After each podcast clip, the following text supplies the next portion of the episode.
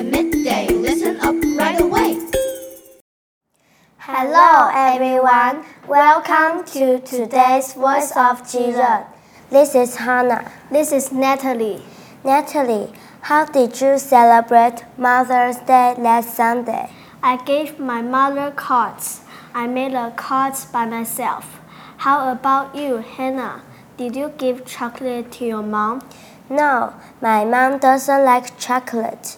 Too much sugar is bad for our teeth. I gave my mom carnations. Do you know why we usually give carnations to our mothers? Let's tell you the story of Mother's Day. Anna Jarvis was an American girl. She had a very kind mother. After the American Civil War, Anna's mother wanted to help people feel better. So she started a tradition, Mother Friendship Days. Anna loved her mother very much.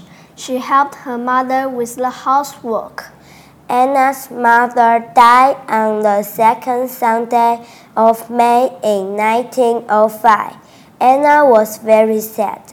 In 1907, Anna asked the government to designate the day of her mother's death as a holiday to commemorate all mothers.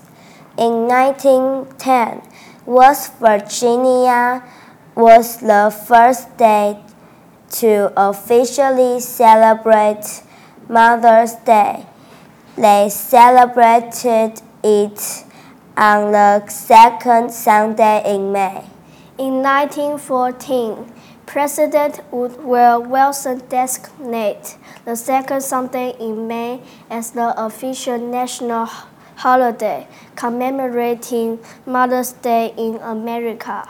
On Mother's Day, children express thanks to their mother in many different ways. Some children help their mothers do housework. Carnations are in full bloom in May.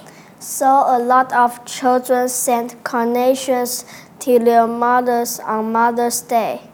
Boys and girls, although today is not Mother's Day, we still can give our moms lots of hugs and kisses and say I love you to our mom on Mother's Day and every day.